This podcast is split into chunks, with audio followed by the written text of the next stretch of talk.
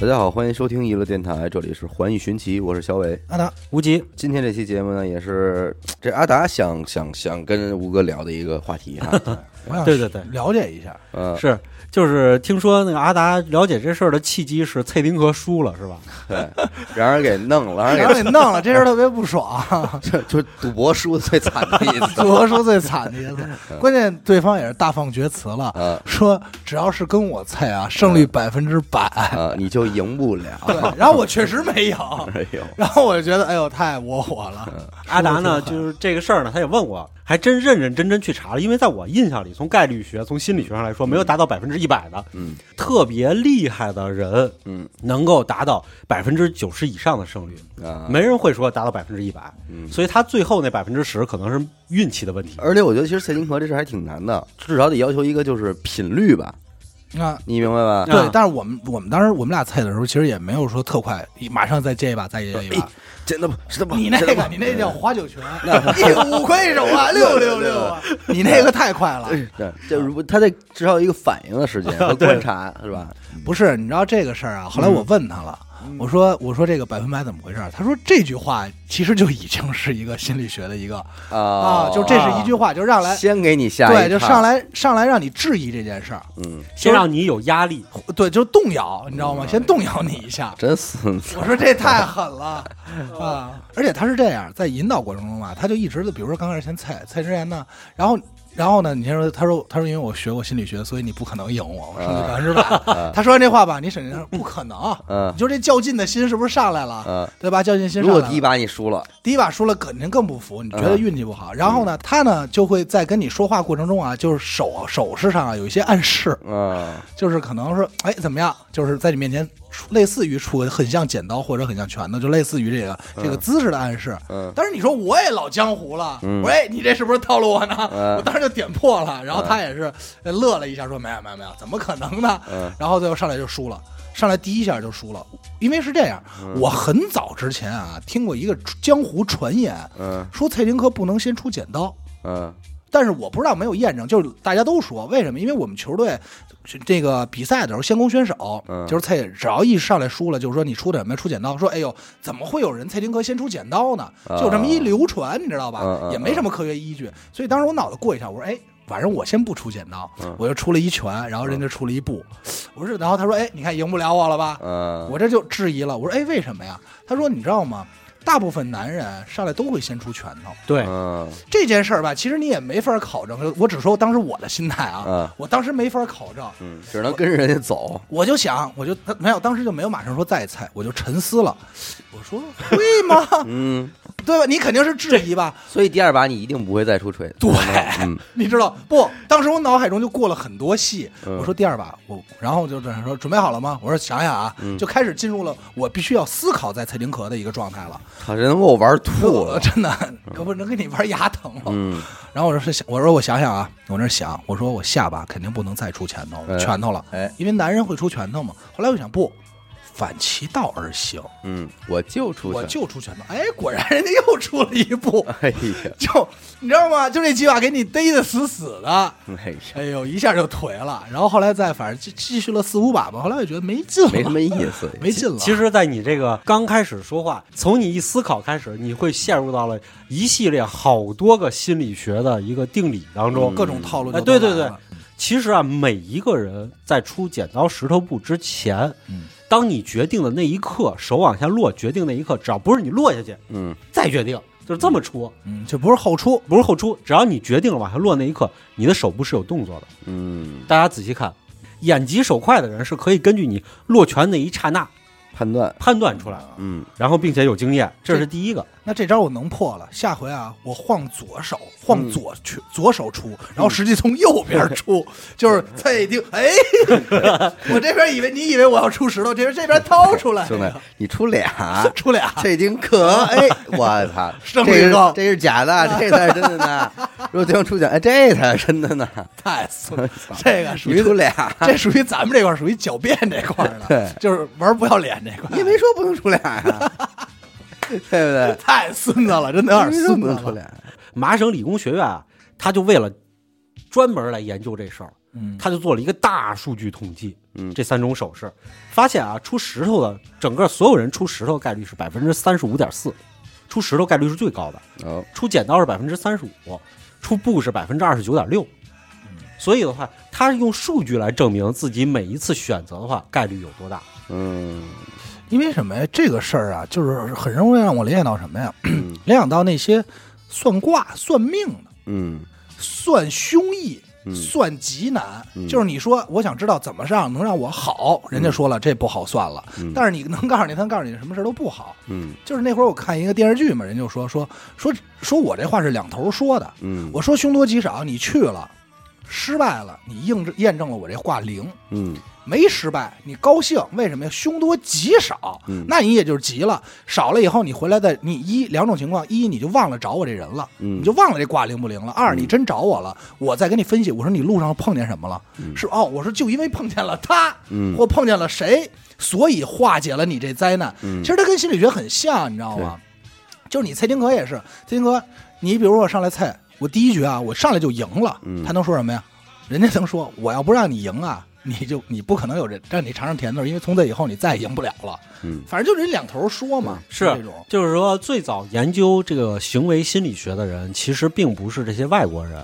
而是中国的。中国的很多的相书，他这些书是在讲你怎么跟对方说，嗯而那些书跟相书配在一起，才是像就是学算卦的人学的东西。嗯而这种术叫做千术，一千两千的千，嗯就是说我怎么去跟你交谈，你怎么才能来信我？其实这就是行为心理学，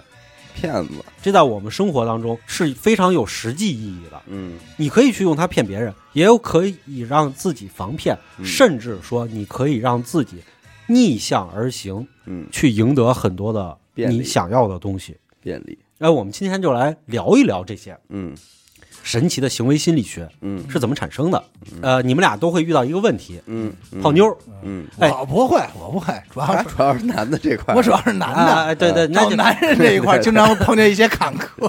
对对对 我，兄弟，我建议咱以后真别这么说，过两天人真觉得我是一弯的嗯你。就他妈都是一堆男的来，对，就给我就给我 坐实了，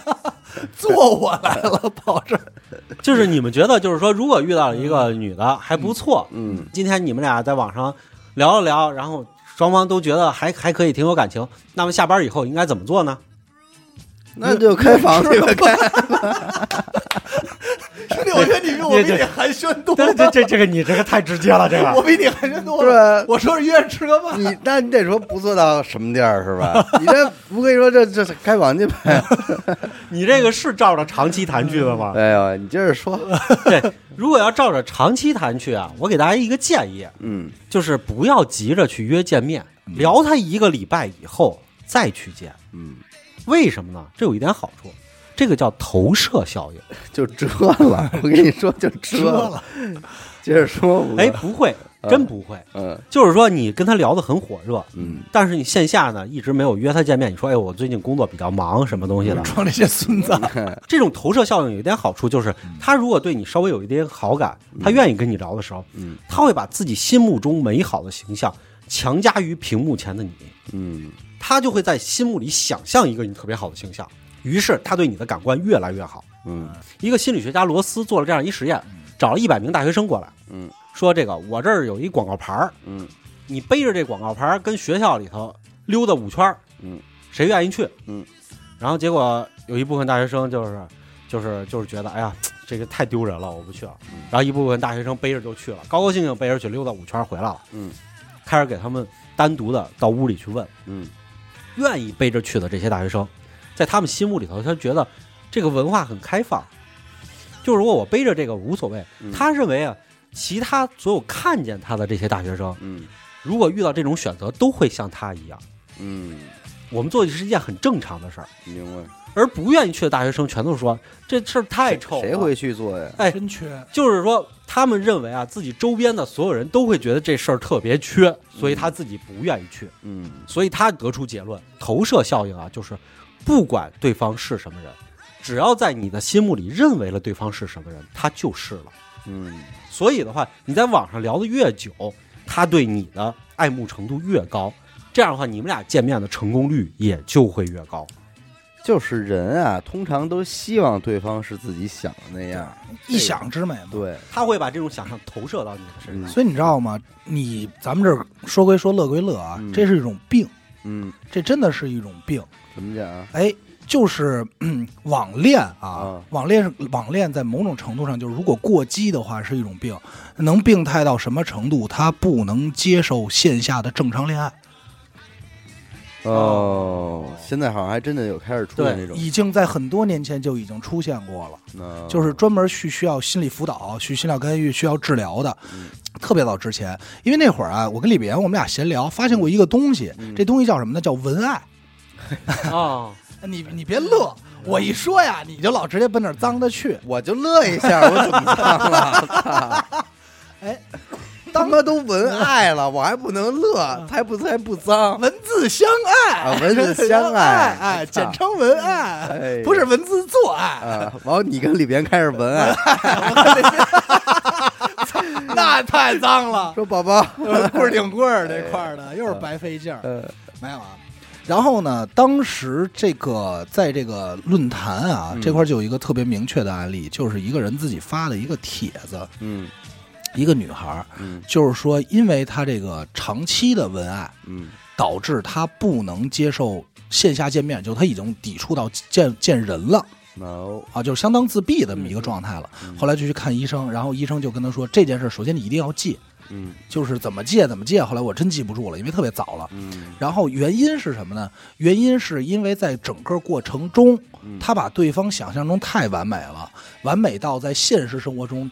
根本不存在这样的人。对，嗯就是其实跟网恋一样，就是好多人网恋就是说，呃，其实你你我不知道你们你们有没有这种感受啊？就是如果一个人，你无无非是无论是你用探探、积木，就这些软件也好，或者最早的 QQ，你嗯加了一个女孩儿，上来她只有一个头像，甚至于这头像可能还不是她自己，嗯但这头像中你能得到的信息是，哎，她可能喜欢动漫，嗯或者哈韩，早些年啊，或者他文艺、嗯黑白的那种，然后你会对这个人有一个虚拟的三维三维影像。嗯定义完以后呢，然后你再跟他聊，再根据他的这个，比如说他的标签喜欢什么呀，在接触中你觉得哦，你脑海中觉得哦，他是那样的一个人，嗯他一定是那样，所以他可能坐姿呀、长发呀，就那种，就是你那就会会儿特物别化普的。遍的一个情况是什么呀？这个女孩的相册里，可能她自己本人的照片很少，很嗯少，但是她会填充一堆其他的美图，对嗯比如说蓝天白云啊，什么晴空万里啊，或者哪个国家国旗啊什么对的，对对就让你觉得，呃，似乎这些美好的事物和这个人是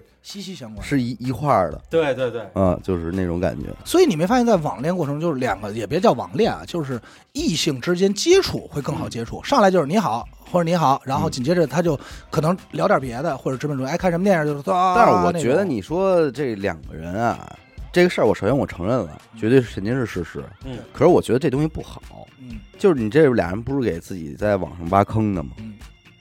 呃，这个时候不得不说，当年高然给李别安介绍的一个女朋友这件事儿了吧，你可以讲一讲。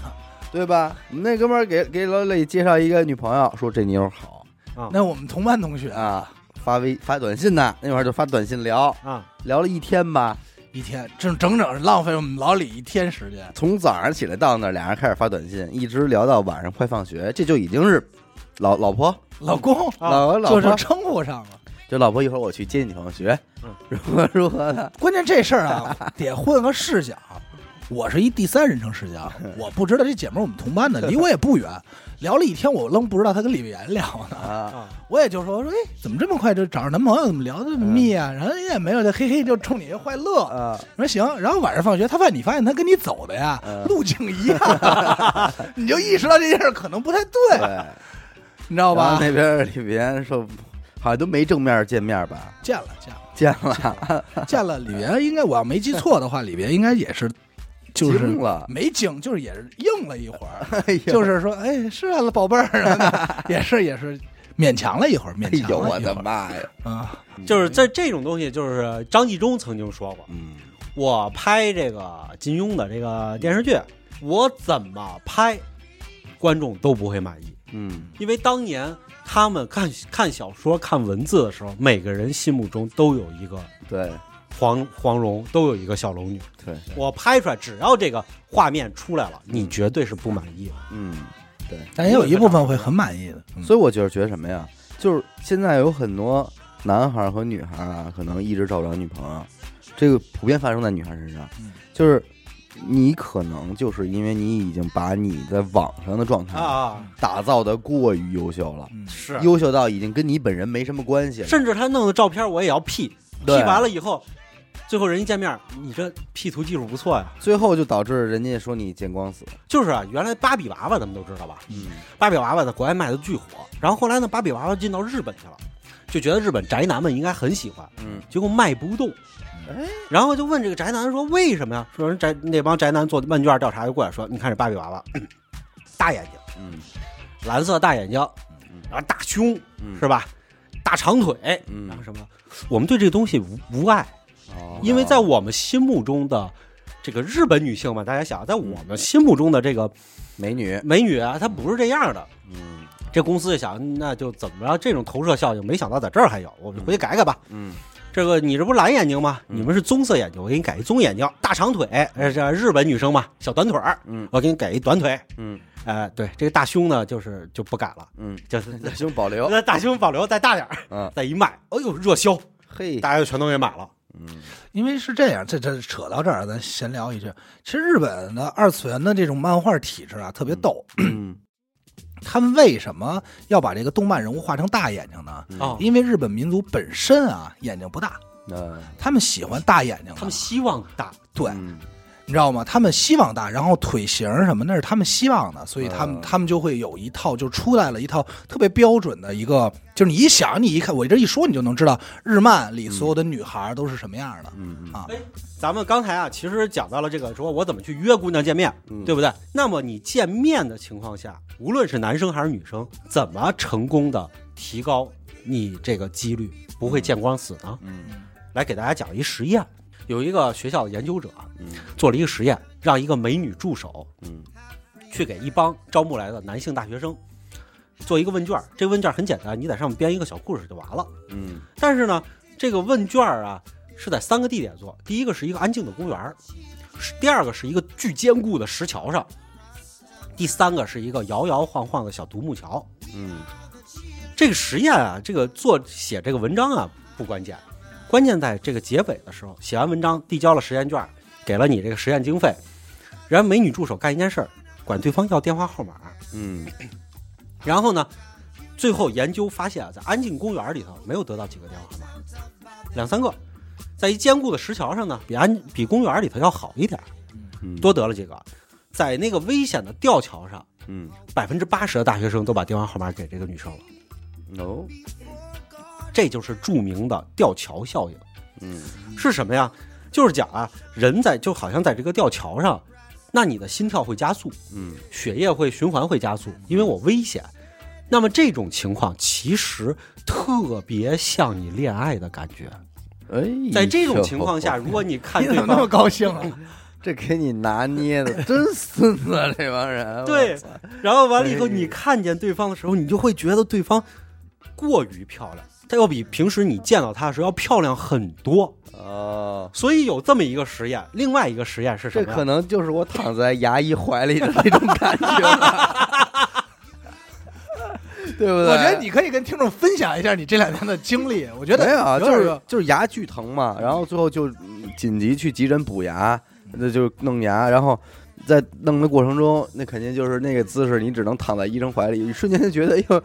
这小姑娘那么好啊，哎这事儿特别逗，嗯因为他那天啊查晚上疼的太厉害了，我说我就查啊，我在那儿题题外话，我说北京哪儿能有这个挂急诊的？嗯后来就俩，后来人家拆院以后，有一个人还说了去了没有，那就剩北京口腔医院呢还有急诊，嗯然后我说你晚上就去，他没去。然后当天我看那个帖子，关于北京口腔医院急诊的，嗯人家都说的是这个大夫很漂亮。啊，哦首先，首先我能确定他们肯定不是一个大夫，因为有一九年的，有一八年嗯的，而且所有大夫都戴着口罩呢，都戴着口罩呢。然后他回来了，给我的那句话，嗯我我是不是问你来着？我说我你进来那天来的时候，我先问的你，我说漂亮吗？嗯有有医生护士漂亮吗？嗯然后他说还行，嗯然后他说他前头那患者还跟大夫起腻来着，是吧？啊，对，对，就整个如果要按吴哥说这个来嗯说，咱们去想的话，实际上这些评论都说漂亮的话，实际可能大部分都是还因为就是这个事儿，就是这事儿，因为你想，你牙疼是一多痛苦的事儿，对，你他妈在床上打滚儿，你没日没夜的，然后他妈的忽然间有一个就是白衣天使能他妈的拯救你，嗯给你一针麻药，完帮你一下药到病除，这人肯定在你眼里就是我就是天使就是天使你能明白吗，Angel，特别值得依赖嘛嗯，对，真正咱们的 Angelababy，传统的故事里头，英雄救美以后，美女都会爱上英雄，嗯对，就是这个原因。嗯其实这是一个现实的东西。比如说，你去跟别人约会了，嗯你给一个男生打电话嗯，在什么什么什么什么地方嗯，这个地方啊，离你这个餐馆还有两百米。嗯男生到了，没没有啊？还有，你再打一电话，哎呦，不好意思，错了，是往前两百米的地方有一个叫什么什么的餐馆嗯，你快点过来，菜都上了。嗯，这男生，哎呦，快点过来，他就急行或者奔对跑，嗯对对对，气喘吁吁的过来，叭往那儿一坐，一看你，你比以前还，他感觉的还要漂亮，哎，为什么呢？因为他心跳加速了。啊，这是恋爱的感觉。当有爱情来的时候，管你美与丑呢，情人眼里就出西施了。哦，哎哎呦， 有点意思啊，啊，这么讲，这么哎哎有点意思。所以有点意思有些人约会完了以后，为什么我们约会完了以后要去看恐怖电影呢？嗯，不是为了让这个女生啊扎到你的怀里，嗯 是为了你扎到女生的怀里，这太可这太可怕了，妈妈叫出不来。行，我我生气就往怀里扎。这这是另外一个效应，让女生感觉到有母性的存在说别怕，孩子，我 没事儿，宝贝儿。啊。对，那个女生一捋胡子，啊、让这个女生看完恐怖电影以后，她是是不是都心跳加速？ 啊对，下了电影出来了以后，挽着她的手去买个冰激凌，哎，女生感觉到了恋爱的感觉，并且吃到了甜的东西，她认为这就叫甜蜜。那我要是是，在但是恐苦怖瓜片过程中就把冰激凌塞入嘴中，那更甜蜜。想必整个过程会很玄妙所以了。咱们由此可以判断，就是嗯约女生看电影儿，第一次见面，什么是失败的？嗯 看了一个喜剧 片儿，完事儿的时候给买了 根苦瓜， 即使他多么爱你，他觉得真他妈糟心。所以应该一块儿去看那个电恐怖片儿，然后呢再买个冰激凌，嗯，是吧？吃吧，哎，那所以大家千万不要看喜剧片卖苦瓜啊！ 嗯这 学说会明了我也比较悬。我跟我老婆第一次去看电影，就是先吃了一个火锅，辣火锅，然后就看的喜剧片儿。但是最最，我觉得最催的是不应该看这个伤感的片儿，啊，对，嗯给他制造分手的感觉，啊，哎，还真是不是，能给他恋爱的痛对苦。嗯对，然就后是这种俩人，就比如什么前任啊，嗯就这种对上来就告诉你分的倍儿逼惨对，最后也没有好结尾。就一男一女，就是追的时候见面看了一场《前任攻略》，然后然后 分了。是嗯太这好个了这个也要选择啊。嗯然后完了以后，你看这种方式就可以提高咱们的这个恋爱的初次其实见面我觉得还有一种的成功方法，就是可能你在跟他一块儿开车送他回家的路上，给他放娱乐电台的灵异特辑，率。哎，这个太好了。 学多院电便宜啊！学院各位哎行，便宜到已经连他妈电影票都不用花了。嗯，而且就是你自己买过，听咱们的听众一般都买过，对不用花二次花钱。而且据说啊，嗯呃，在晚上九点这个时段啊，嗯表白的成功率要比在平时的，就是至少在比白天表白的这个成功率要高哦，啊。有有这么一个也是都市传说啊，但是好像是有这么一个实验，嗯但我真的记不住了。他讲的是什么呢？就是人在，尤其是女孩儿，在晚间的时候，九点到十一点这个时段吧， 嗯，会处于一种感情感性的状态。哦，就是尤其是注意啊，这个女孩一定要是自己独处，嗯要这会儿她在 mix 正蹦呢， 那可能比白天还兴奋。或者那他要是在歌厅正上班呢， 会不那会去就就可能她已经人把家哎刚睡醒，呃那她就把多巴胺分泌给别的男人给了，客人了给？客人了啊嗯。就是就是她如果是尤其是她自己在独处的情况下，嗯就是几率会高很多。还有出还有，据说是电话表白嗯，要比见面表白被成功率拒高绝被对被被拒绝的成功率呃被拒绝的几率要低。嗯对，就是未见得你能成功，但是被拒绝的几率会相对要低嗯啊。这这这是是几有几种说因法，为电话表白这个事情，其实就回到了咱们第一个提的投射效应上，因为是网络是虚拟的，嗯哪怕是电话对面说话也是虚拟的。他如果对你之间稍微有感情的话，你们俩在电话聊天或者说是网上聊天的时候，嗯他会把你他心目中想象的你表情很善良的、很美好的形象投射在上面。嗯所以这种几率的话会更好。但是又有一点很恐怖的事情嗯，如果你们俩产生矛盾了，一定要去当面儿说，嗯，不能在网上吵架，不能在电话里吵，哦因为对方心目中你现在是一个凶神恶煞的形象，你正在指责他，哦他会越你怎么解释，他都会越觉得你是在针砭时弊的指责。嗯，所以在他脑，哦我明白了，所以意思就是在他脑海中，你跟他吵架的时候，他在他在他脑海中形呈呈现的是一另外一张狰狞的脸，对，就是你那种不堪的一张脸。嗯而此时的吊桥效应如果再发挥的话，他因为跟你吵架，他怒急攻心，嗯气血上升，嗯，他会认为这还是看着前任 三，不是前任不是公这个时候的话，他其实进入的状态就不是一种恋爱的状态了，嗯，而是一种危机的状态。在吃着火锅，所以他认为他现在是处于被攻击的危险当中，嗯，所以你们俩会越吵越凶。不是？所以你你想啊，如果你想恋爱成功，嗯特别简单，找一个吊桥，嗯，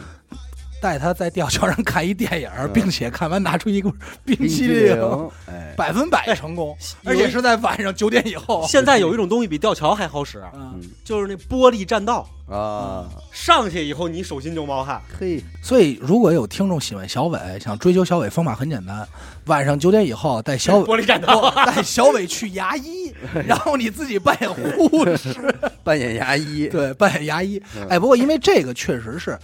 那个牙疼这事儿，其实也是需要自己心理建设才能去的。 我觉得扮演牙医这事儿会入选我们后面的灵异案件里。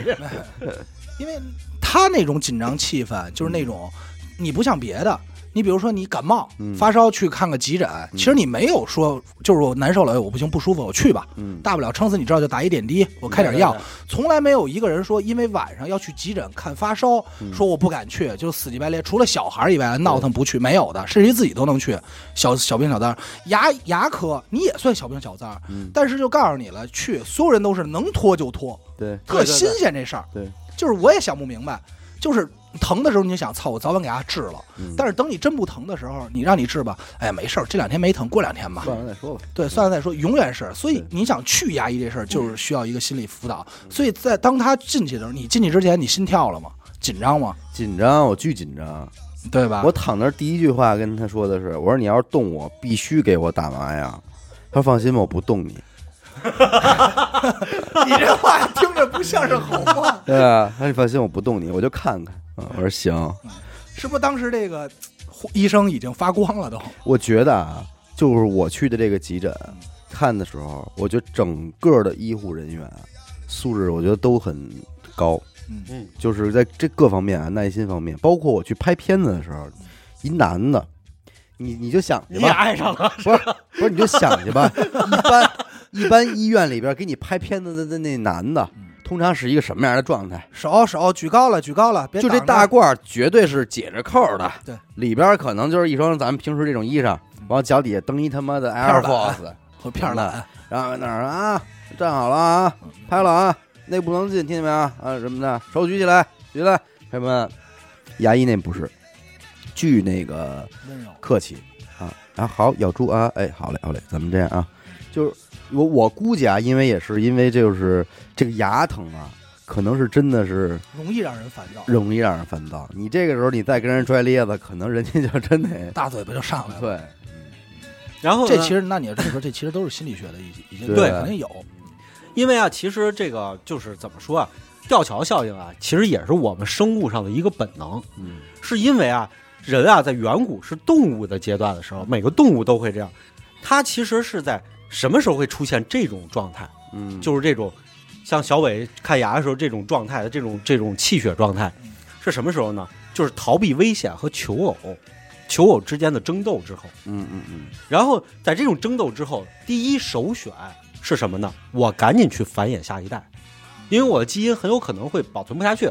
两只鸟斗完了以后，我我获得了雌鸟了，这只鸟飞走了，我要不立刻干这事儿，一会儿又飞过来一只，嗯我已经打成这样了，一会儿人给我赶走怎么办？嗯然后完了以后，我逃避过危险了以后，危险随时在我身边存在了，我赶紧繁衍了下一代，我把我基因传下去，这是我的任务。传完了以后，我再遇到危险了，那起码我传过了。嗯在这种情况下的话，人更倾向于去恋爱。。嗯，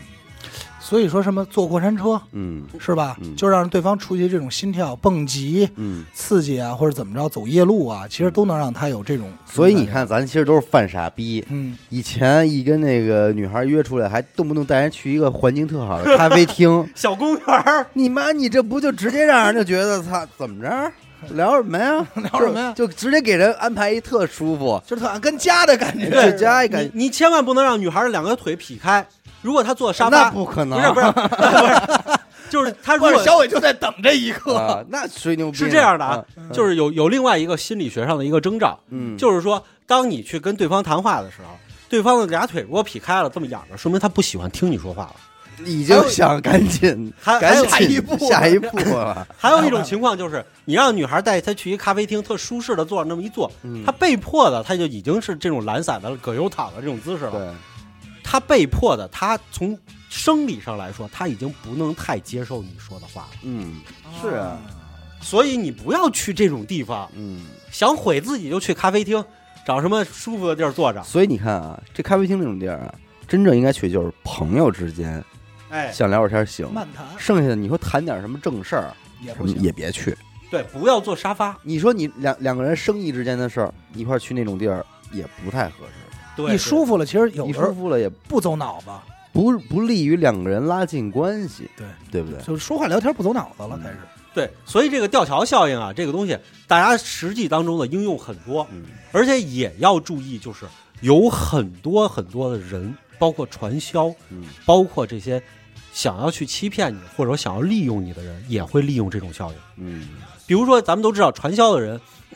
那种组织老头老太太传销的人，他不但在这个屋里上课，嗯，他还要带老头老太太去旅游，那旅完游了以后，老头老太太一运动以后兴奋，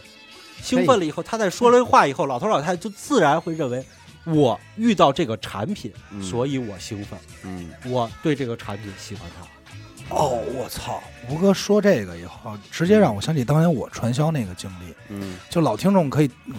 应该听过先。让你跑步，先不是不是翻一下节目啊，往头翻。对，第提二醒大应家该是第二期还是第三期啊？就馅馅饼还是陷阱啊？这嗯是扯远了。但是我传销那个经历就是，他为什么要把我拉出北京？嗯，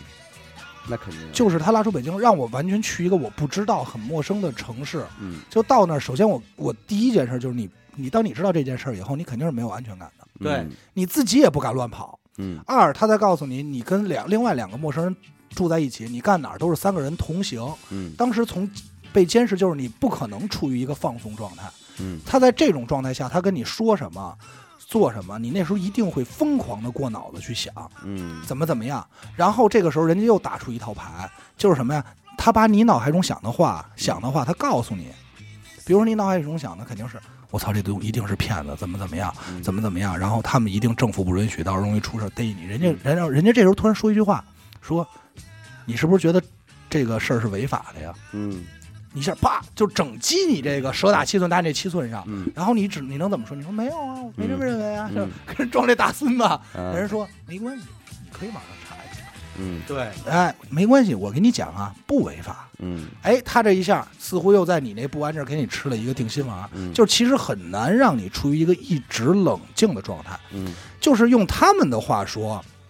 他们他们的过程中，他们最不喜欢的人，嗯就是在那儿没有情绪波动的人。啊就是对如果你急了，嗯没事儿，嗯这人一定是我们一条船上的了。嗯急得越厉害，人家给我讲说，你看着吗？这李哥当年把这桌子都菜了，你看这桌子少一角，就当年李哥菜的，嗯什么把桌都现在入坑了。嗯他们最讨厌的就类似于我这种，就是装疯卖傻，在那儿说，哎，真好，哎，他们不喜欢你这样的人，嗯因为他们觉得你时刻都都保持着一个警惕性，而且他不知道如何下手了。嗯，就是实际上你要这么没想有暴露真性情，呃，对，没有暴露真他性其情实他运用了一个心理学上的一个组合拳在重击你。嗯你刚提到的里头有很多很多，你在一个不安全的地方，你想回到北京什么东西，你可能得通过它嗯，所以你慢慢的话，在你的内心里就会认为它是安全的，它它能够帮助我，嗯那么所以他说的话就会不自觉的植入到你的心里。无论是怎么样来说，这个运动之后嗯所做的决策，其实都是和我们之前的冷静思考嗯，是有很大差别的。哎，所以呢，咱再想这么一事儿啊，嗯，你说为什么夜店里边儿成功率就高？对，因为运动了嘛，黑又黑又运动，是吧？还甜 蜜，吃点甜蜜的这些个冰激凌食品和果盘。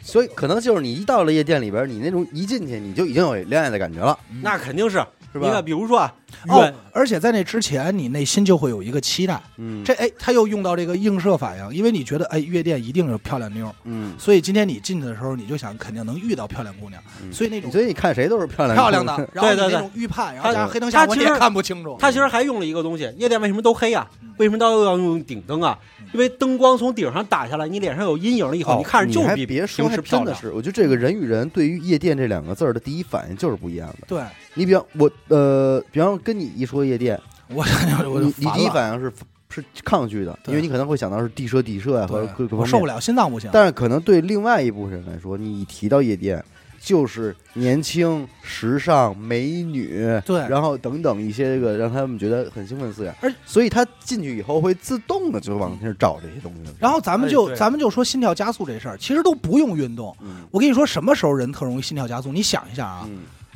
无论是你上班还是那个你上学，嗯开学第一天前你一定心跳加速，啊，因为你面对的全是陌生人，你谁也不认识，对所以你很快的能和你离你最近的一个人，男生或者是女生嗯，只要他别是那种特别你看着就抵触那种，嗯马上就会跟他赶快先有一个交流，嗯就至少一会儿哪怕上厕所或干嘛，你好歹有一个伴儿，嗯，这是一定会找你的。跟女生上厕所有不个不伴是，儿，我就说这意思，嗯就是你会有一 个伴儿，嗯他得给他挡着点儿，给我挡着点 儿。对，然后你，我跟你说，那最恐怖的是什么？嗯最恐怖的就是对于同样你上班也好，或者是上学也好，你是一插班生，嗯，就这一班里的同学已经相处了一段时间了，熟了，挺熟了。你陌生的来到这儿，你进班那一刻，你要说你不紧张，我其实不担心的。嗯就是你完全需要在那之前营造自己，就是我怎么迈出第一步进这班，嗯然后我第一句说什么，别让大家觉得我特别缺，嗯或者至少想营造一个那种。其实这种心态和我能理解啊，我理解中啊，和你想去一个夜店，马上进入这个一个没去过的夜店嗯的那种感受，可能很像嗯。就是你马上认识一堆不认识的人，然后在你面前，你进来的时候他们怎么看你，然后你该如何去跟人介绍自己，嗯，妞儿也好或者是什么也好，人家怎么看你，你去一个什么姿态，哎其实是是有的。是呃，怎么说呢？我下面想再聊一个问题，就是说你们俩在谈了很久以后，其实就是有有以前的这个读者上就有这么一篇文章，嗯真正的爱情只能保质十八个月。后来说法对，有这说法，后来被批判是假的嘛。嗯，但是当时到不了十八个月， 说也就一个月，哎呦，给批判了， 到这儿批判，孙子嘛，没想到吧？哎，反正就是没想到吧，就一个月，十八 天，半个月，然后完了以后呢，这个说为什么呢？因为从内分泌的角度上来说的话嗯，你这个人能刺激你的情况只有十八个月。嗯，到之后的话，它形成习惯了以后，它慢慢它刺激不了你这个嗯内分泌多巴胺的分泌了。，办啊！ 哎，你瞧那什，你先有那十八个月我是再我不说，着急，我就说替吴哥这个身份考虑嘛。哎，对，这这个事儿咱们再来听一下啊。西方有这么一都市传说，嗯说有一个国家元首啊叫古烈治，嗯这古烈治这个这个太怪了，这个效应就是这个人名字、嗯翻译的叫古烈治效应。嗯，后来我找了半天，我发现这是香港人翻译的。那 香港的古烈治就是咱们内地内地的叫古利特，啊，这一下就听懂嗯了是吧？足球明星古利特嗯就是古利特，这是一个西方国家元首。嗯他有一天呢，带着他夫人，然后去看一家养鸡场，嗯然后呢，看见呢这个夫人啊，溜达溜达溜达，看这个公鸡啊，在母鸡身上，刚刚刚，哎，然后这个突发奇想，就问这农场主说嗯：“说你告我这公鸡一天在母鸡身上能进多少次孵到啊嗯，？”嗯，哎，还挺文啊，嗯挺文 啊还挺文。然后这个关键是我他确实不是一中国哎人嘛，能说出夫道这个。这个这个我是我比较文，嗯，进一然后些就是复杂这个尽责任啊，就是说，然后这农场主就说。交公粮，这个嗯，大概一天十几次吧。嘿呀，好老公，这是这好是老我公都羡慕，这真是战 斗机。战斗机，这夫人就说啊，说你去把这事儿告告诉国家元首去，嗯跟他说说去。啊，然后这农场主就过去了，跟国家元首说哎：“这呃我们这鸡打十八炮，这这这夫人让我告你了，我们家这鸡怎么着？”啊嗯然后国家元首就问他：“那我问问你，这个每次这只这只公鸡都在同一只母鸡身上刚刚刚吗 这是灵魂的拷问了。然后完了以后，那农场主说：“不是，他每次都换一只。啊！古利特说：“去去告诉夫人去。哎呦，告诉你们的国母， 哎呀，太让鸡为难了。嗯，” 这个就这么一故事，在西方国家就就是流传。 所以这个故事告诉我们，不要没事老传 瞎话。这是一个传话没的故事，事，别奔养鸡场去别。培养剧场。然后这帮心理学家们就说：“这故事是这故事啊，嗯是不是真事儿啊嗯？”然后他们就去研究去了，嗯他们没敢拿人研究啊，嗯，然后他们就找了一堆别的动物，有最后发现啊，所有的哺乳动物嗯都有这毛病。啊然后经统计全是，然后他们说这个东西是是是不是啊？然后就就就管这个东西叫做古利特效古列治效应，大家去查去，要查这个香港名啊，嗯嗯古列治效应有，嗯古利特效应没有啊嗯，古列治效应，然后就去查去了， 结果呢，最后他们把这归结为什么东西呢？这种效应就是喜新厌旧，啊学到名咱们这儿一四字成语，嗯学学名俩字儿，咱这儿还缩了，叫淡旧，淡忘的淡，嗯旧有的旧，嗯淡旧效应。我觉得“但就效应”这词儿吧，听起来比较中温和。帅帅，你说喜新厌旧，这成什么了？渣男，贬义词。对对对对对，嗯淡旧就是中性词了，嗯，这这种淡旧嗯这个东西，但但就就效应。我想我也不知道为什么突然想说句脏 话，我刚才就想说，想说句脏话，哎，但就效应。然后完了以后，大家就想这个东西是不是审美疲劳导致？哎，我再问一问题啊，那那鸡也不止母鸡也不止每天被一个男鸡一个哎啊你个公鸡 好吗？南鸡，是的，是的，嗯啊是吧？啊、是的是的那明白了。那你心里就踏实了是吧？对，别到时候不别到时候弄出不公这个对。但是你要记住了，养鸡场一定是基本上一只公鸡就能照顾一片母鸡了，哦再养另外一只公鸡照顾另外一片，就一定是公鸡和母鸡比例不一样，哦，因为公鸡它干不了什么，母鸡能下蛋，公鸡养肥了除了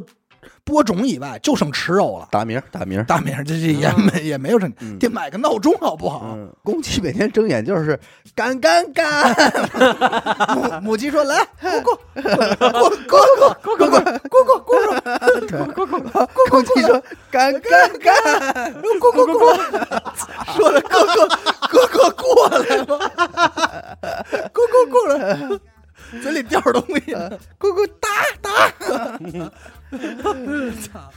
太胡闹了。嗯没法弄。然后完了以后呢，咱们就说这个效应 啊，这个效应后来发现了以后是是什么情况呢？这个东西有利于生殖，嗯这个咱们放动物身上咱都理解，嗯，对吧？就是这个有精力干这个事儿的，这个这个肯肯定是健壮，对不对？嗯它有利于生殖。那放到人身上呢？嗯人呐、人是什么呀、人是一夫一妻制的。古代的话来说，咱们也提倡这个，其实就是只反提倡，对，一直提倡这个东西，一直就是。那么的话，如果作为一个女性来说的话，那怎么去防止老公出轨呢？嗯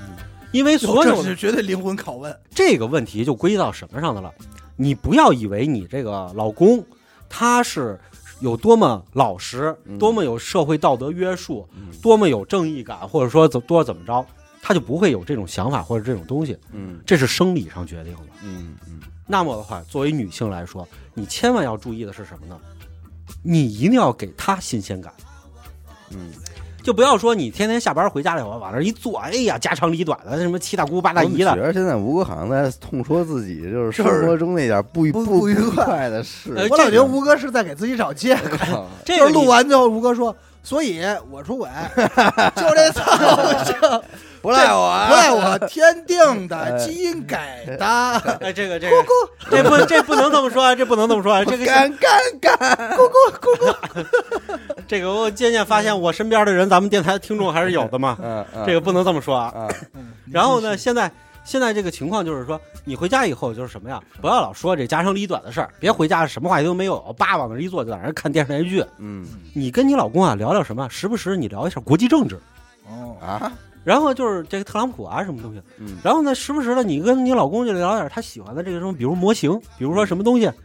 哎，这个这个就比如说月下嗯这种综艺，嗯哎，你老公会很兴奋，哎，你也看这个，嗯， 然后什么的，聊聊但牙是真是不熟俩人， 不熟，呃，不一块儿看吧？应该聊聊老公牙不牙疼。 你们要是你们要是久了你也知道，你老婆看什么综艺你也不知道，你也不爱管那个。啊，你也就打游戏去了。嗯哎，你聊这个，你老公兴趣就上来了。嗯你时不时的要这样，嗯不是说这个小惊喜是你等着你老公给你，嗯而是你老婆要给老公小惊喜。嗯这种惊喜和新奇的不同的这些刺激，不断的就会把你的老公一直牵扯到你的身边，嗯，这个频率都不用太高。嗯过来，因为现在天下大多数女生都希望男朋友啊，什么东西，你来给我个惊喜吧，你来就是你来给我个这个，哎，对嗯，surprise，啊然后让嗯我那什么什么什么。其实我告诉你，从生理上来说，更需要惊喜的是他们，嗯啊而不是你们。哎，你知道吗？就关于吴哥说这个出轨这个问题啊，这个本性问题啊，其实那个我要没记错，应该是耶鲁大学做过一个实验。嗯这个实验是什么呢？就是说想让动物就是能不能理解货币的存在。嗯，啊，当时他就找了一堆猴子，你知道吗？嗯还是猩猩，我忘了啊。那这些灵长类还是可以的吧？ 嗯，你就是给他们发类似于圆圆盘，嗯就是代表货币嘛，代币嘛。然后呢，你拿几个圆盘能换香蕉，拿几个圆盘能换什么？刚开始他们不明白，在那儿就飞着玩儿，嗯 跟他们玩飞盘，在那儿闹。嗯后来呢，突然他们就发现明白了，扔几次或给放在哪儿就能换来什么吃的，他们就意识到这个东西重要了。随后发展的第一个交易就是有一个母猩猩开始收 费， 是通过自这他己妈没法 儿弄。通过自己的努力来争取这些更多的圆盘。真的 没想到吧？没想你到，绝没想到第一件，你肯定，我当时想的是第一件事应该是抢啊，嗯抢别人的，或者他们之间交易，嗯对吧？不，结果第一个是开始收撞 收收费了，收费了。后来这个实验还在其他动物做过，发现只要是高等级的动物，嗯第一件事儿都是这个，对， 哦，都是这个，都是有偿，就是就是有偿，就是嫖娼这一块儿的。嗯呃，无独有偶，这个咱们想的是，哎，这个那这件事儿是在是人为告诉他的，嗯所以它会导致这个。那自然纯自然界出现不出现呢？也出现过。嗯南极啊，有一个企鹅，应该叫叫安德烈企鹅，嗯这在南极嘛，嗯，叫这 QQ， Q 咱们 叫腾讯嗯啊，叫安应该是叫安德烈企鹅啊。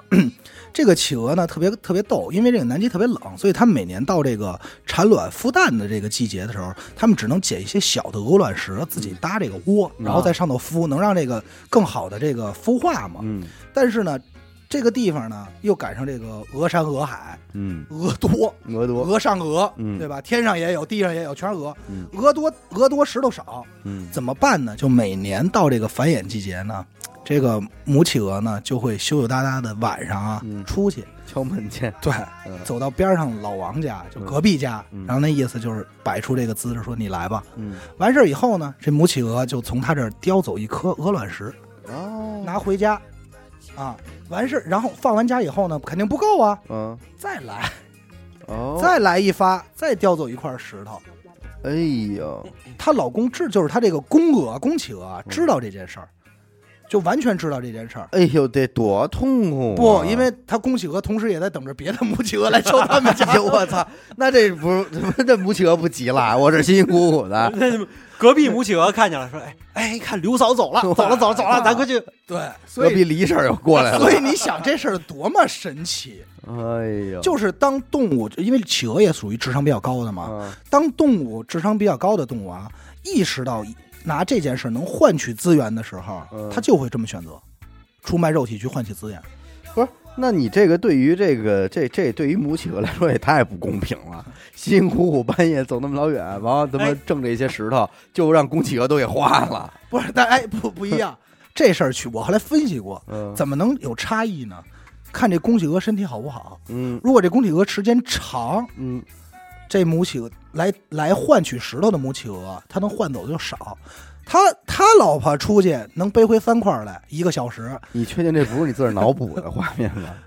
呃呃，后半段是我脑补的，滚蛋吧，那不用说不了。 是不是，就是后半段是我帮他帮企鹅出的招儿，哎呦，我操！”你真是太操心了，后半段是我帮企鹅出的招我操儿。但，越说还越 拿着腻民工的钱，操着腾讯的心。不是不是，但是但是整个故事前半段这是真的啊嗯，这是真事儿，嗯就是他们去去换取，而且宫企鹅知道这件事儿哎呦，是换取的，这个其实这个事儿啊，就是说你提到这个问题特别好，嗯，是什么呀？咱们刚才提的这个效应，就是普遍存在动物中，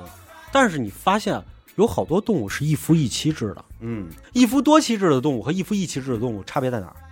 就是雄性要比雌性强壮好多，嗯漂亮很多。嗯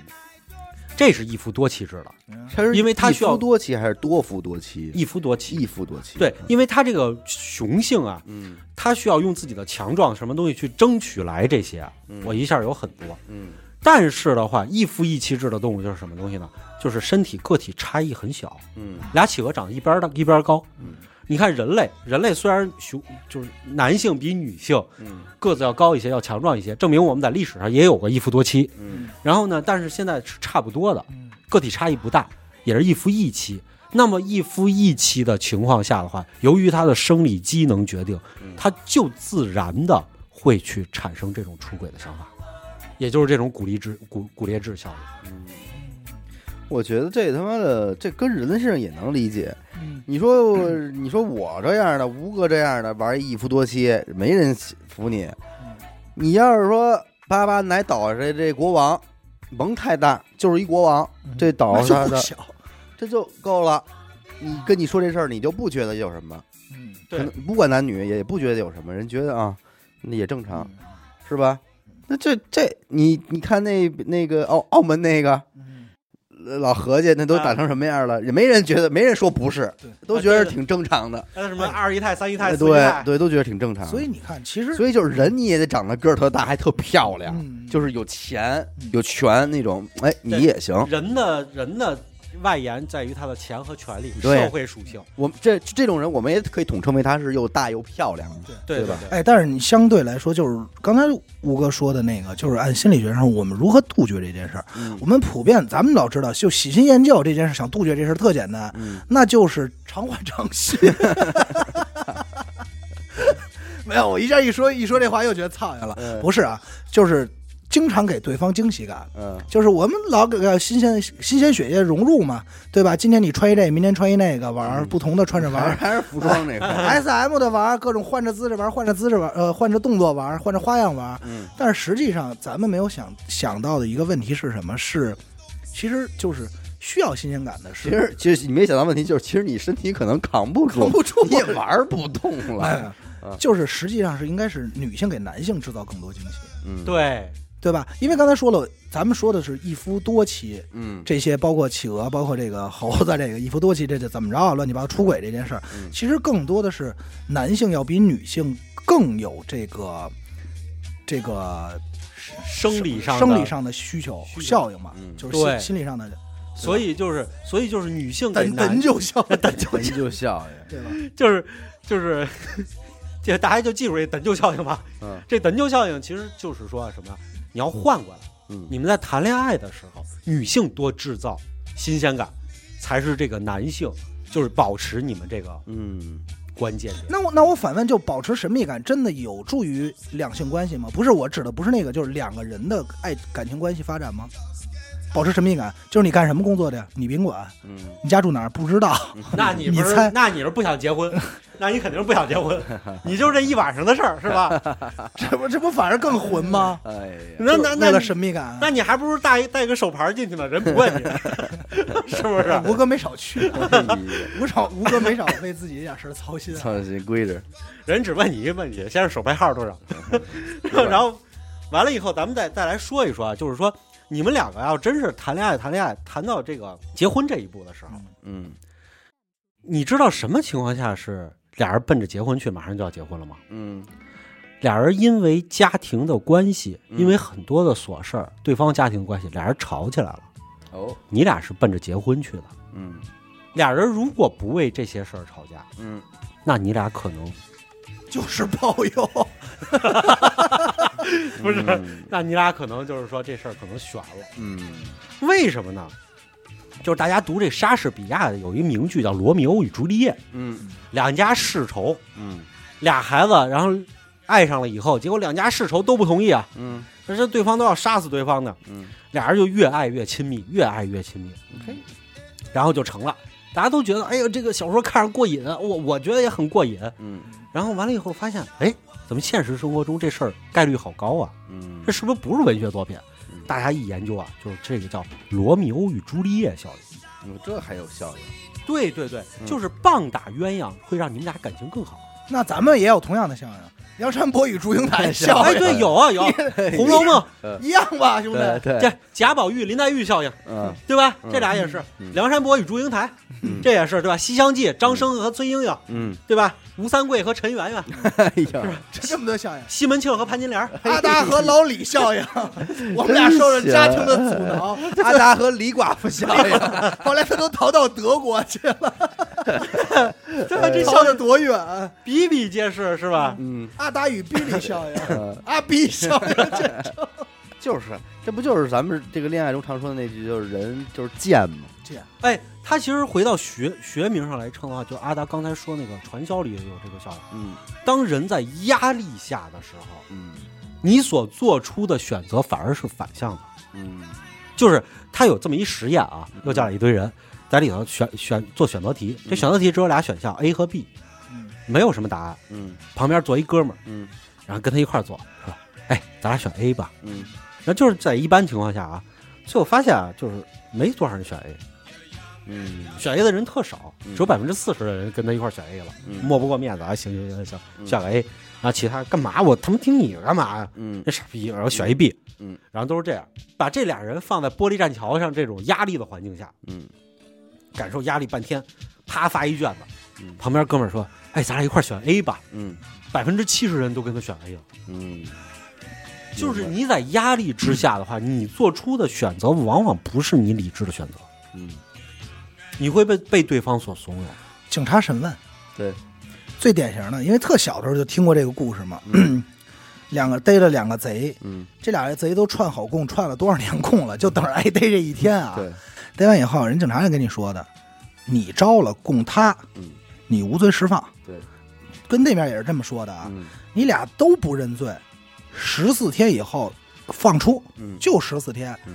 如果你被供出来，嗯那边释放，你终身监禁。嗯最后选择都是把对面供了。对。然后当时我记得我看的这个这个短文中啊，最后的一句话很早了，小嗯初中看的吧。他的那个最后落款是因为没有人愿意把自己的命运放在别人手中。嗯当然我还觉得像现在想想，其实这个就是一个典型的心理学的一个拷问方式，嗯就是你首先你是不可能相信别人，你不知道那边吐口，而且警察经常会过来跟你说，那边坏了撂了了啊撂了，对你这边就就废了，嗯你一一下就崩了，对对吧？压力越大的时候，你越会去做不对的选择。嗯你比如说，你做生意把钱亏了嗯，父母就跟你说，跟跟你说，就朋友也跟你说，你别干这事儿了，嗯别干。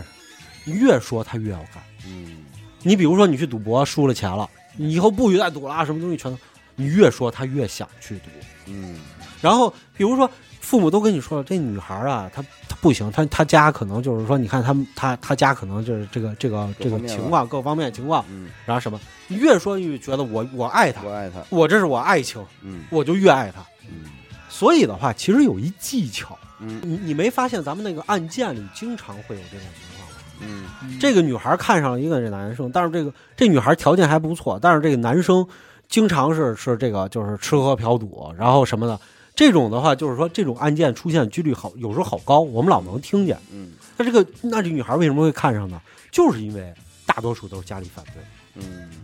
这个事情从爱情上来说是这个事情，这种错误事情。但从我们的生，就是从我们这个这个学说上来说的话，比如说我们出去遇到一个人做传销，他来骗你来了，那骗了以后，他就首先要增加你的压力。比如阿达说给你带到一个陌生的地方去，嗯，增加你的压力。你明知道这是人家是在骗你，在做传销，但是你很容易去根据别的一些心理学的效应再叠加的话，你就容易相信他，容易把钱掏出来。明知是错的，你就就会去做。明白，而且的话，就是说，在生活中你也会遇到这种东西，比如说你说你辞职， 明知道你工作稳定的工作最重要，然后完了以后呢，你可能辞职了以后你去干这事儿不对，但是的话，你在这种压力下，家庭给你压力，然后资金给你压力，各种压力下，你一下你做的判断就失常了，嗯你往往就会陷入到墨菲定理嘛。嗯有两个选择的时候，人们往往会选择不好的那个选择，大到一个国家都是如此。你比如说美国，嗯不过你这么说啊，你去想一下啊，其实我觉得大部分人其实在这个就是，我觉得这两条是分不开的。嗯就是你在有阻尼的情况下，嗯你做的判断首先可能会失准，有失你正常水准。还有一种情况下就是人都会有一个投机心理，嗯，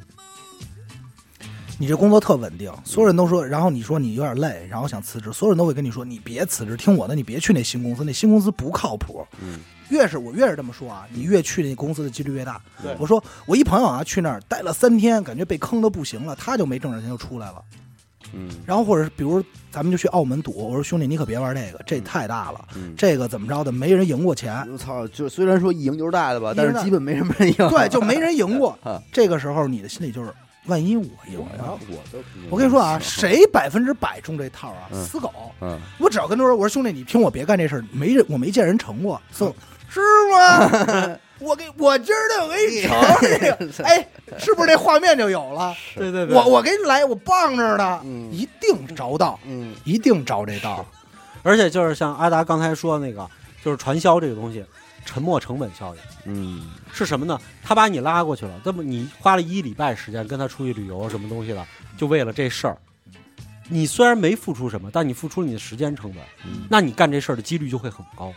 嗯然后咱们刚开始说谈恋爱的时候，如果要是如果要是咱们聊的时间越长，你见面的话，成功概率也会越高。对同样也是，人家也付出了时间的沉没成本，对啊，是因为人们付出了这个沉没成本，无论这个沉没成本在你在你眼里它值不值钱，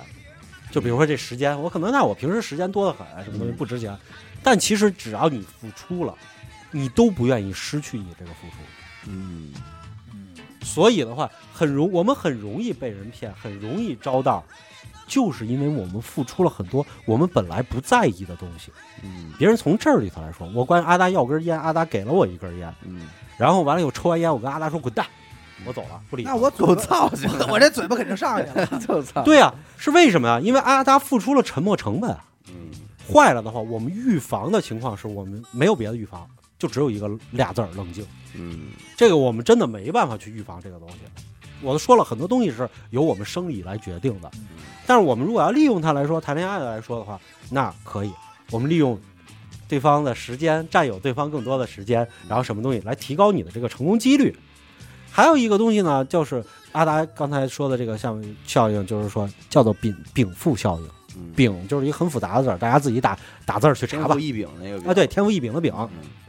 禀赋效应是什么东西呢？当我拥有过一项东西的时候，我对这项东西的评价会增很高。嗯就是我拥有了这东西，当然就是说越越得不到的，我觉得它价值越高；嗯得到了以后，我对它，我觉得它价值并不高嗯。但是这东西只要属于我，我跟别人说的时候就就是这么高，嗯是吧？我买了一瓶十六块钱的饮料嗯，就是那种外国进口的，叭叭叭喝完了以后，别人说小伟问好喝吗？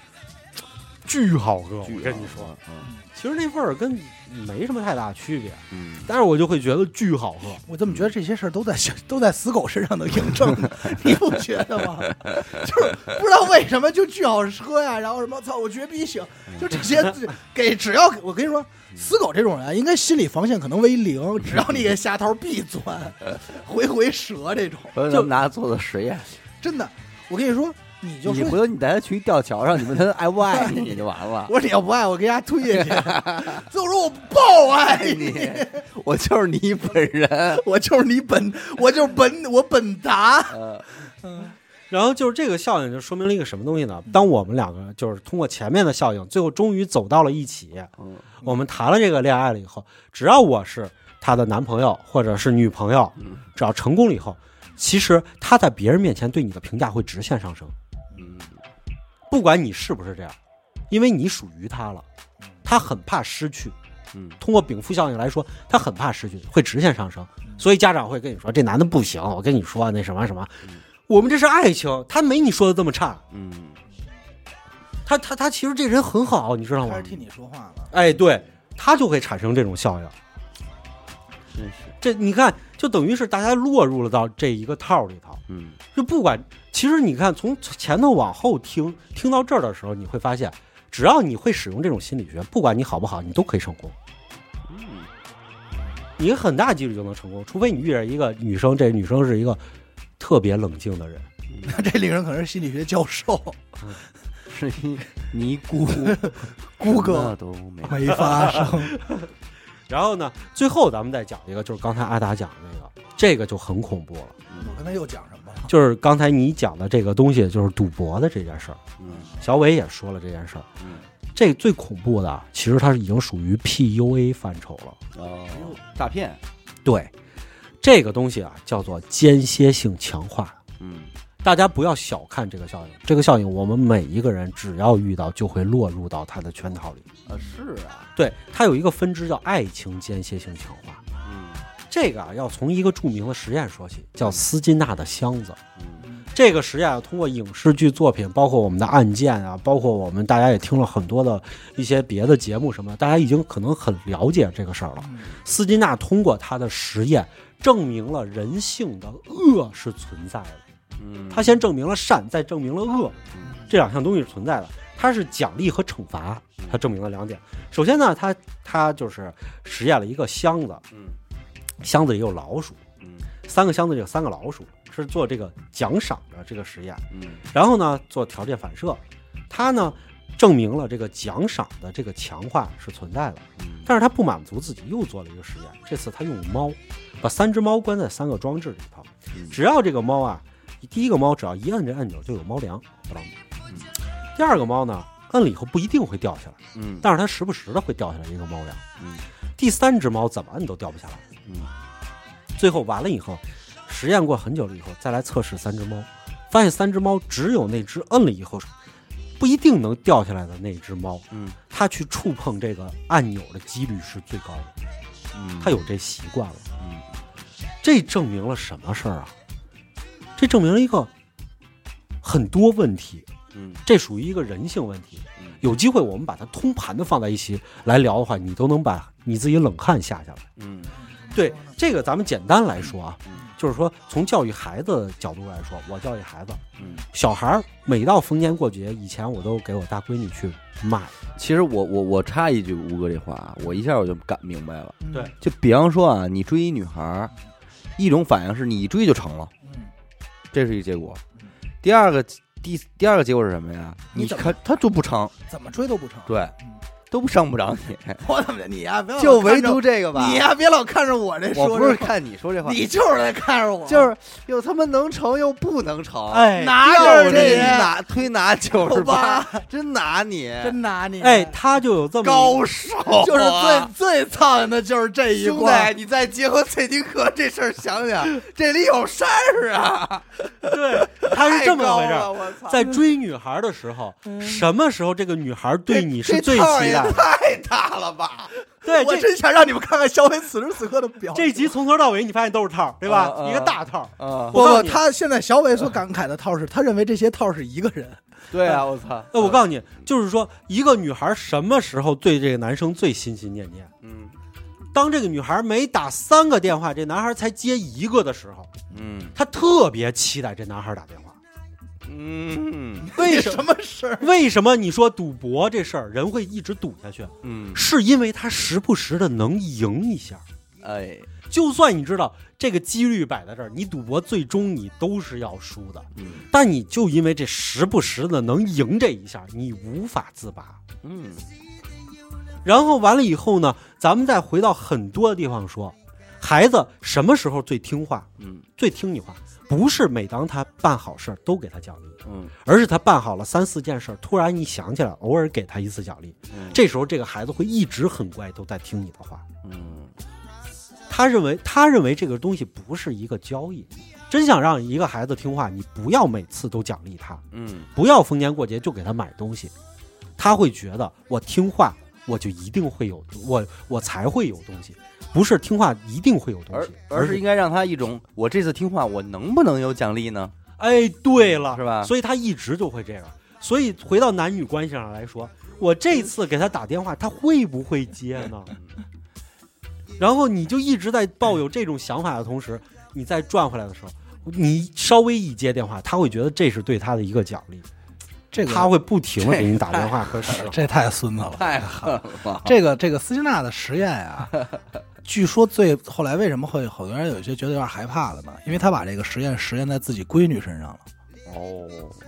啊，然后有传言啊说他闺女长大了以后嗯自杀了。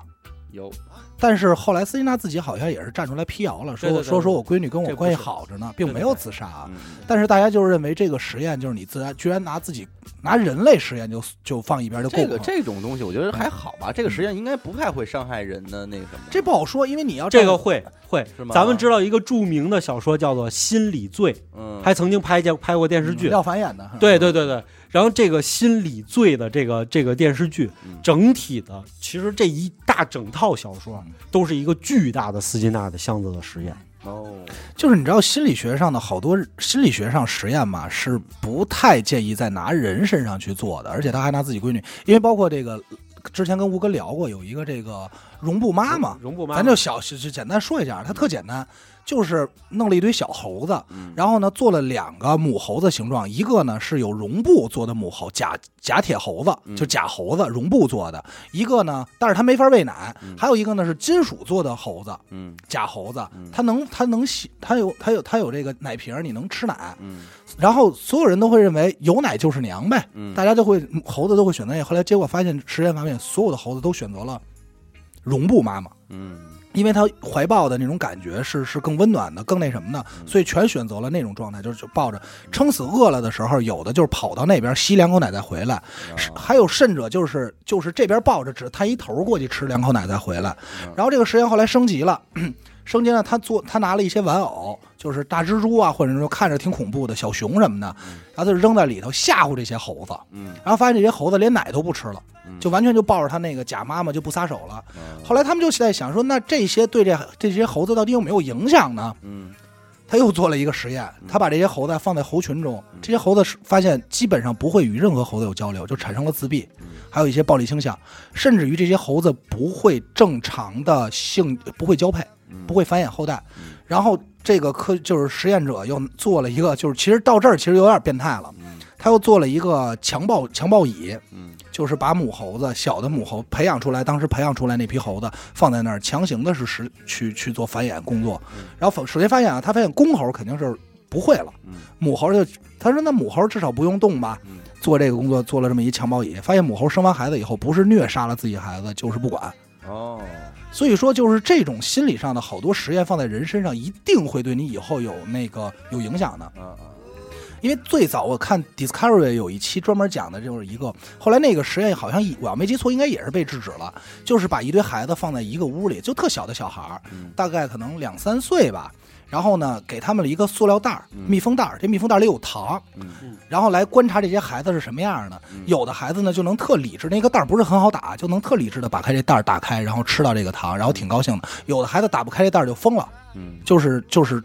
哭闹砸墙，嗯就摔。然后有的孩子呢，就是祈求别人帮助，然后但是别人帮助就是那边说那那我也得吃一半儿，嗯他就会产生各种各样的那种反应，然后来记录就是说人会在什么情况下会有什么什么反应，因为他要需要大数据嘛。嗯后来就觉得这个实验有点过于的那样不了，人道，不人道了，嗯，后对来也有终止了。其实有很多实验都是说他放到孩子身上，然后去跟踪调查，然后最后现在都制止了，现在就是都是不能在人身上进行实验，因为得出来的结论就是，这种的所谓的心理实验也好，或者行为实验也好，最终会对这个孩子的发展轨迹一定会有影响。但是的话，咱们得出的这些心理学的这些东西的话，在现实生活中就很多人在用。你比如说，就是咱们知道，就是以前说过一个，就是说这个女性有很多的外围，呃嗯那、大家知道我说的这个是什么意思那啊？是嗯然后他们怎么去追求这个男性，然后完了以后来解套，嗯跟人去结婚，嗯，他要先开一辆车在马路上去砰撞到对方的车，碰瓷儿，碰瓷儿嗯撞，撞完了以后的话他是他也挑车撞吧嗯？像一般开人家夏都利的，开夏利的也就不顶了是吧？人家都盯好你是谁了，嗯跟着你出来了嗯，然后砰，撞完了以后，这时候当每次有人被撞完车了以后，嗯其实无论是你被撞还是你撞了别人，你都是心惊肉跳的。嗯嗯你下来的时候，本人本来人家长得就好看，嗯你就会觉得人家更好 看，然后这就开始陷入到咱们的循环里头了。嗯然后完了以后呢，因为要修车嗯，修车的话，那你打这个电话联系我，我来帮你修车嗯。打电话的时候，我有时候接，有时候不接，最后我就开始拿着调儿，然后有时候见你，有时候不见。嗯，这时候你就已经勾住别人了，嗯然后别人就上套了。嗯当然，这个东西咱们说啊，这个男的来说吃亏不吃亏，他自己去琢磨去。嗯但是往往的话，我们生活中很容易遇到这样的人，嗯嗯，比如说我们遇到一个人过来一块儿，统称为绿茶婊嘛。不不不，男生都可能会来骗你。嗯就咱们作为男生，就比如说别人啊想拉你进这个传销的组织，嗯，人家会先来做一个什么事儿呢？哎，看你在这抽烟，还、哥们儿借借个火儿，嗯，哎哟一摸兜儿，哥们儿没带烟，再借个烟，你借个还有，那不要嗯借他妈什么火呀、那是、哎然后完了以后，就这一根烟的东西，不要以为这个行这个行为很小。首先，你付出了一根烟，刚才我讲了沉没成本效应。嗯其次的话，因为你已经付出了这个东西，这个烟以后就开始跟你聊天儿，聊天儿，哎，那哥们儿，我我请你喝个茶吧，嗯然后再再怎么着。然后，其实你一步一步开始付出你时间的同时，你是遭遇了另外一个叫登门槛效应。嗯，我一下爬爬上十米的墙，我爬不上去，我走阶梯我能走上去，这就一步一步走上去了。走上去了以后的话，他就又开始这些一个一个的效应来套你。嗯这时候让你觉得，我虽然觉得很错，但是我也还是想把这个钱拿出来。嗯包括我们经常被受的诈骗，其实都是这样的一个一个效应来套着你。明白成功了。所以的话，我们如果把这些效应用好了，用在我们的谈恋爱上，我们觉得这个女生很不错，嗯，然后我一定想要得到她，嗯，那你可以稍微用一下，这是善意的，嗯，因为这个她肯定会中计，小手段。对，小手段肯定会中计，但是千万不要拿它作恶，因为大家要知道，法网恢恢，疏而不漏，说吧你用它作恶的话，总会留下证据。嗯，没错。嗯，行吧，感谢您收听本期的娱乐电台，这里是环宇寻奇。然后我们的节目呢会在每周一和周四的零点进行更新，关注微信公众号“娱乐 FM”，扫码加入微信听众群。顺便呢，咱们这个最第二季的环宇寻奇也将会在下周三啊，也就是对十月的二十一号就正式的上线更新了啊。对对记得对，大第家可二季以《环宇寻奇》，我看有很多听众朋友们来嗯留、来留言，嗯，他们有人说说第二季会变短，嗯对吧？嗯，这个大家其实不要失望，短小的节目我们也嗯，会去保证它的质也量，能满对。足你。满足如果你要是这个我们效果特别好的话，我们不但短，我们第二季可能还会很快。嗯， 对对吧哎，对对，如果要效果特别好的话，我们可能还会加长，加长，或者说是第三季我们马上就来了。对对嗯对，所以大家就是说不要失伤心，因为我们的正常节目还是会正常更新的。还是会正常更新的。对我们这个是在我们环宇寻奇嗯这个里面，这个子栏目里面嗯，是保证每周再给大家一个，其实是多了一个节目。啊对对对，行，那行吧，那我们下期再见，拜拜。